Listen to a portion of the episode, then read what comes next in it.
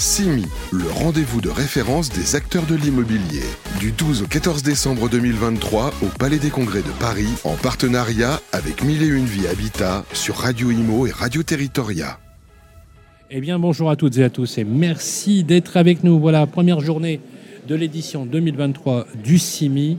Euh, inutile de vous dire, les amis, que c'est le grand rendez-vous de fin d'année du marché immobilier dans toute sa complexité, toute classe d'actifs confondus, de l'aménagement du territoire aux usages en passant par l'immobilier d'entreprise, l'hospitality, le résidentiel, la logistique. Bref, tout ce qui fait la ville est ici, ici Porte-Maillot. On est ensemble jusqu'au 14 décembre. Merci d'être avec nous en tout cas.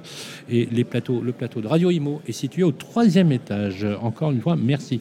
On va parler d'un sujet. Euh, on a préparé cette interview un petit peu au débeauté parce que le sujet est vraiment important. Il, s'agit de parler de gouvernance numérique. Data gouvernance numérique for Alliance pour les Smart Citizens, donc l'intelligence de la ville, pour la Smart City. C'est animé, créé une nouvelle association. Il était connu à l'époque puisque euh, vous aviez fondé Smart Building Alliance, que vous avez piloté pendant plusieurs années. Il est chercheur, essayiste, il connaît parfaitement le secteur. C'est Emmanuel François. Bonjour. Comment ça va, Emmanuel? Très bien. Je suis ravi de vous avoir sur le plateau. Vous êtes toujours aussi dynamique hein, dans, vos, dans, vos, activités. On, vous connaît surtout pour SBA, hein, qui est une euh, vous avez fait un, collectif d'administrateurs, d'industriels euh, autour de la Smart City. La SBA, c'était une très belle réussite. Oui. Absolument. Vous avez travaillé sur l'intelligence à la fois des bâtiments, l'empreinte de la ville, à tous les niveaux. Euh, vous l'avez piloté pendant plusieurs années, vous êtes le créateur de, donc, de, SBA. Vous avez quitté SBA et vous avez euh, entamé la création d'une nouvelle association, vous êtes toujours dans le monde associatif, avec euh, la gouvernance. Moi, je regarde un petit peu les points.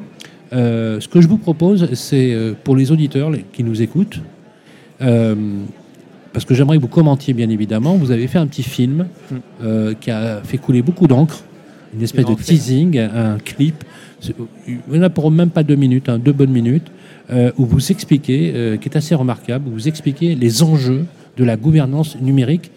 Les amis, je vous propose de le regarder, vous, vous allez voir, c'est vraiment pas mal. On écoute. À l'ère du tout digital, notre existence s'étend au-delà du monde physique. D'une certaine manière, il existe quelque part dans le monde un double de nous, dématérialisé. Chaque transaction, chaque interaction sociale, chaque déplacement que nous effectuons laisse une trace numérique, créant ainsi une empreinte complexe, individuelle et collective de nos préférences philosophiques et politiques, mais aussi de nos dynamiques entrepreneuriales, sociétales et communautaires. C'est en réalité notre relation au monde qui se retrouve scrutée, stockée sur des serveurs et analysée. Souvent collectée à notre insu, ces données impactent profondément la société. À échelle collective, elles influencent les politiques urbaines, la gestion de nos transports, de l'énergie ou de nos services publics. À échelle individuelle, elles déterminent en partie les chances qui nous sont offertes, orientent les informations que nous recevons et influencent nos décisions. Face à cette réalité, il est crucial de s'interroger. Qui utilise et contrôle ces informations et à quelle fin et comment garantir que cet alter ego numérique serve l'intérêt général. La Data Governance Alliance for Smarter Citizens s'est donnée pour mission de garantir une gestion transparente, éthique et sécurisée des données pour chaque citoyen, entreprise et institution. Elle répond à ces questions en proposant la refondation des droits de l'homme et du citoyen pour y intégrer la dimension numérique. Vous êtes salarié, dirigeant d'entreprise, étudiant, élu politique et êtes sensibilisé à ces enjeux? Vous vous sentez prêt à relever ces défis? Alors rejoignez la Data Governance Alliance for Smarter Citizens et ensemble, œuvrons pour une société numérique plus juste et solidaire. Car maîtriser ses données, c'est maîtriser sa destinée. Tout est dit. Tout est dit. Maîtriser ses données, c'est maîtriser sa destinée. Parlez-nous un petit peu de ce projet. Bah, ce projet, euh, il a mûri dans ma tête euh, quand j'étais président de la Smart Building Alliance for Smart Cities, parce que euh, je me suis rendu compte au, gré des années qu'en en fait, il n'y aurait pas de bâtiment intelligent, pas de ville intelligente, si on ne changeait pas de modèle économique autour de, justement de l'accès à la donnée. Or, aujourd'hui, chacun va déployer une infrastructure pour un service, pour aller capter une donnée et opérer ces services. Par exemple, l'énergie, par exemple, la gestion des espaces dans le bâtiment, par exemple, la gestion de l'eau. Euh, mais ces données, elles restent dans le cloud d'acteurs. Ce qui fait qu'en fait, euh, l'usager ou le délégué de pouvoir de l'usager, qui peut être le syndic, qui peut être le, le, le FMeur ou le, le, property manager, n'a pas accès à ces données. Mais s'il n'a pas accès à ces données, bah, il ne peut pas agir. Il en est de même dans la ville.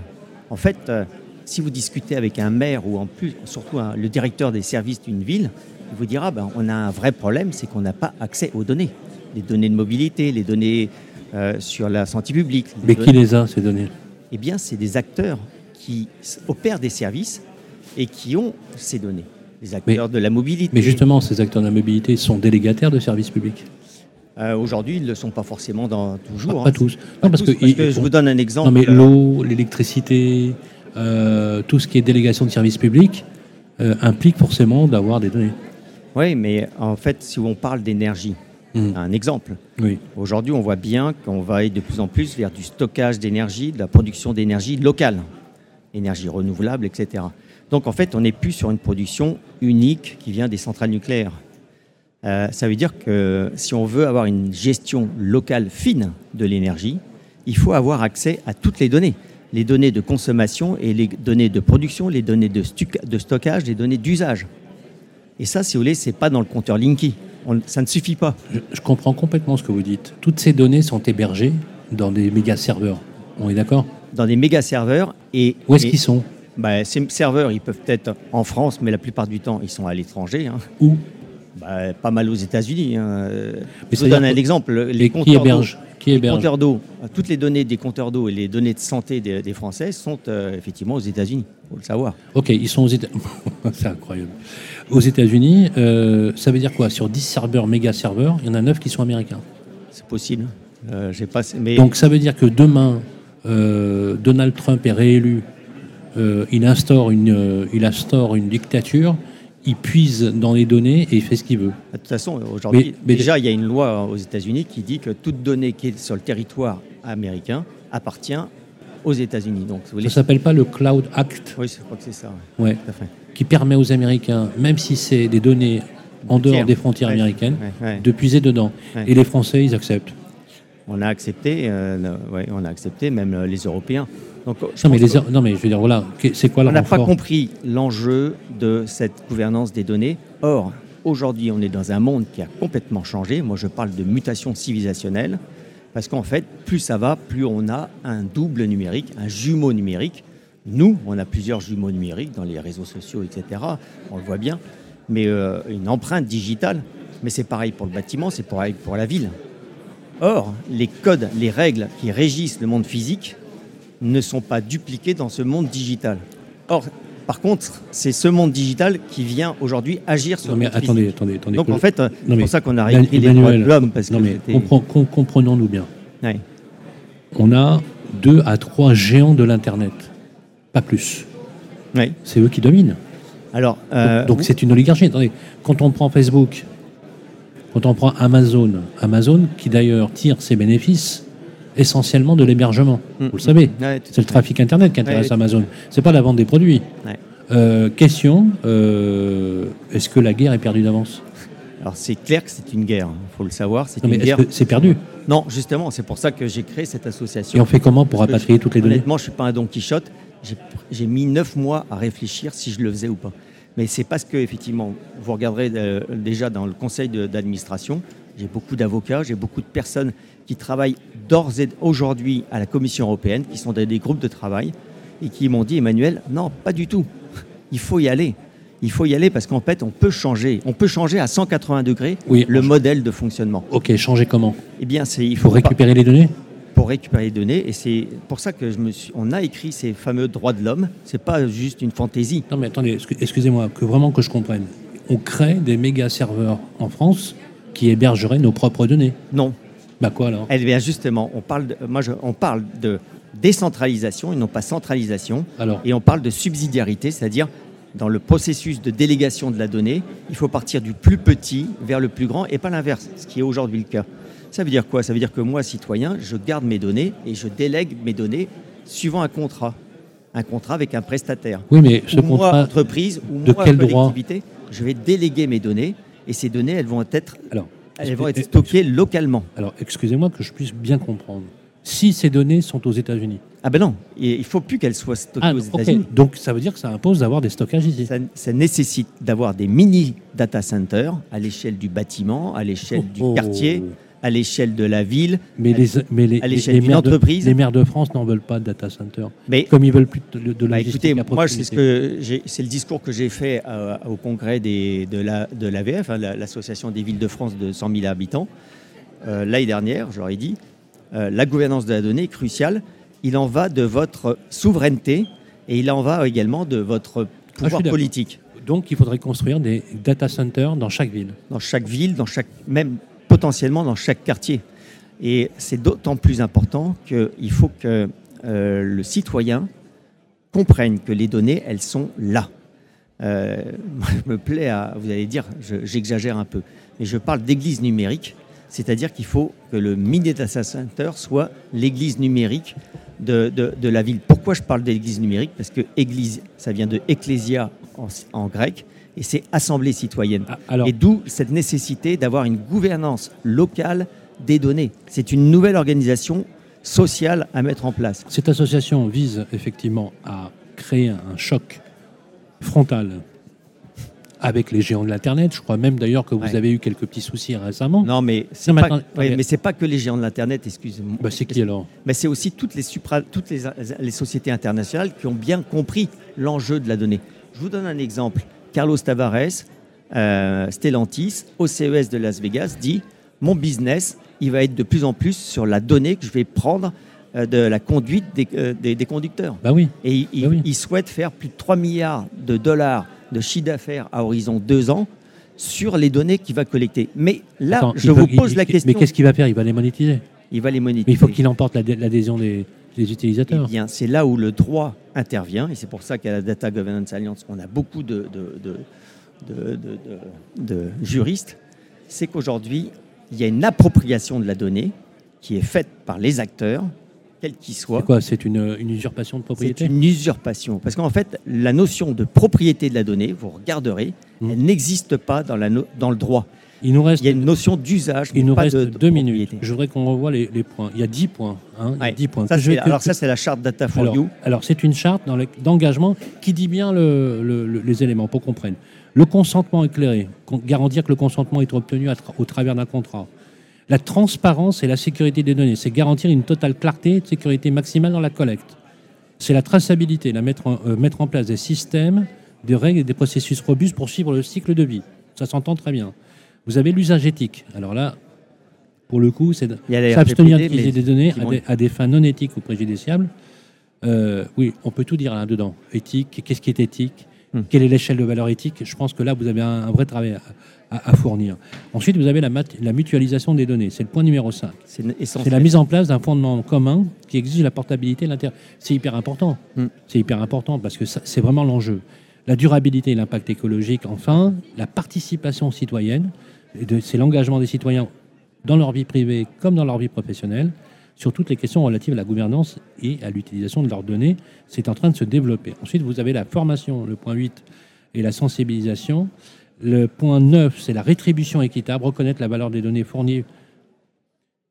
On pourrait euh, rémunérer quelqu'un pour que- s'il cède sa donnée? Moi, bien sûr, bien sûr. En fait, euh, c'est Ah c'est ce que j'ai compris à la SBA. exemple, Moi, je que- pourrais, Au on pourrait avoir 2 euros si on veut avoir. Non, non, mais je- j'exagère, mais Mais bien sûr, bien sûr, parce qu'en fait, ces données, elles ont de la valeur. c'est complexe. hein. Euh, et donc, ça veut dire qu'il faut effectivement changer les modèles aujourd'hui. Vous savez, le gratuit, ça n'existe pas. En fait, Euh, il y a toujours quelqu'un qui gagne parce que c'est gratuit. Et donc, au- aujourd'hui, on, on va vous, par exemple, mettre des capteurs chez vous pour faire de l'effacement énergétique. C'est gratuit. En Ouais. fait, c'est pas gratuit parce que celui qui pose ces capteurs, bah, il va s'enrichir sur vos données et sur le fait qu'il va faire de l'effacement. Mais c'est un- juste une parenthèse. hein, c'est- c'est- Et le point numéro 10, c'est l'innovation et l'amélioration perpétuelle, s'engager à réévaluer constamment les pratiques en matière de données en fonction des évolutions technologiques, réglementaires et sociétales, et à s'améliorer continuellement en fonction des retours et des, et des parties concernées. Alors, Data for you. je, t- je- je vois très bien ce que vous voulez dire. Hmm. Je vois très bien ce que vous dites, mais si je, si je me permettais une remarque, Ouais. je, je trouve que les 10 points d'engagement sont peut-être un peu trop génériques et pas assez pratiques. Non, euh, vous avez raison. On va les réduire à 5 Oui. Pour être encore plus concret. Mais euh, il fallait démarrer par quelque chose. Donc on va les réduire à 5. L'homme de Vitruve, c'est volontaire? L'homme de Vitruve, c'est volontaire. Hein, ouais, tout à fait. Pour ceux euh, voilà, qui connaissent. Mais euh, de Léonard de Vinci, l'homme de Vitruve. Je- cette charte a déjà été signée, c'est signé par la ville de, de Nevers qui s'engage. et il y a d'autres villes qui vont, qui vont Oui, il y a emboîter le d'autres pas. villes qui vont, le- qui vont suivre. Mais mon objectif, c'est pas qu'il y ait que des villes. C'est que ça Qui va y avoir dans le, des- dans le collectif Des foncières, des, des- des- des- des- alors, Qui va y avoir dedans? Dans le collectif de l'association? Bah, le collectif Utilisateurs, opérateurs utilisateurs, opérateurs, euh, peut euh, que data- sociologues, Est-ce- que Data for You pourrait même un jour peut-être construire des data centers pour euh, aller au bout de son- sa démarche? Euh, pas data for you, mais que effectivement les, les, Non, mais- dat- les data centers soient effectivement euh, respectent cette charte data for you, tout à fait, ou les, hébergeurs, les le de données, les Non, hébergeurs de données. Dans votre dispositif, il faudrait construire un data center par, par ville, Euh, quasiment, Oui, bah, ça voire c'est par quartier. oui par quartier. oui. Ouais. quartier. Vous imaginez Et- ce que ça représente Bah, ça, ça représente, vous savez, euh, en termes de sécurité, en termes de consommation énergétique, c'est certainement plus important et plus efficace que effectivement d'avoir des méga data centers. Et puis une fois de plus, le Oui, citoyen. qui sont aux États-Unis, qui sont, on ne sait pas vraiment où, etc. Est-ce que vous avez conscience également que une partie des données sensibles de l'État français sont à l'extérieur aussi? Bah, bien entendu, euh, c'est un vrai sujet. C'est un vrai sujet. C'est, Pour- Pourtant, j'entends pas de politique euh, nous, dire, nous dire le contraire. bah, écoutez, euh, aujourd'hui, je pense qu'il y a une ignorance forte de l'enjeu sur cette gouvernance des données. Ignorance ou incompétence? Non, je dirais une ignorance, incompétence, je ne serais pas. Il y a aussi peut-être parfois un peu de connivence parce que euh, c'est voilà. Donc euh, le monde, ce monde est flou, mais euh, il est important qu'on reprenne la gouvernance de nos données, la maîtrise de nos données, parce que effectivement, et quand je dis on, c'est une fois de plus citoyens, entreprises, collectivités, élus, parce qu'effectivement, on ne pourra pas effectivement mener mener son destin et mener par exemple une politique publique sans accéder aux données. Merci beaucoup Emmanuel François. Le site c'est Data Governance. Euh, Je le dis pour notre ami Baptiste. Data Governance à tout attaché alliance.org pour avoir toutes les informations. Encore une fois, euh, un sujet qu'on va suivre avec beaucoup de vigilance. Merci. Merci beaucoup. Merci Emmanuel François à la tête, encore une fois, d'un énorme projet associatif. Je pense qu'on entendra beaucoup parler. Voilà, on va faire une petite pause. On se retrouve tout à l'heure, tous en début d'après-midi. CIMI, le rendez-vous de référence des acteurs de l'immobilier. Du 12 au 14 décembre 2023 au Palais des Congrès de Paris, en partenariat avec Mille et Une Vie Habitat sur Radio Imo et Radio Territoria.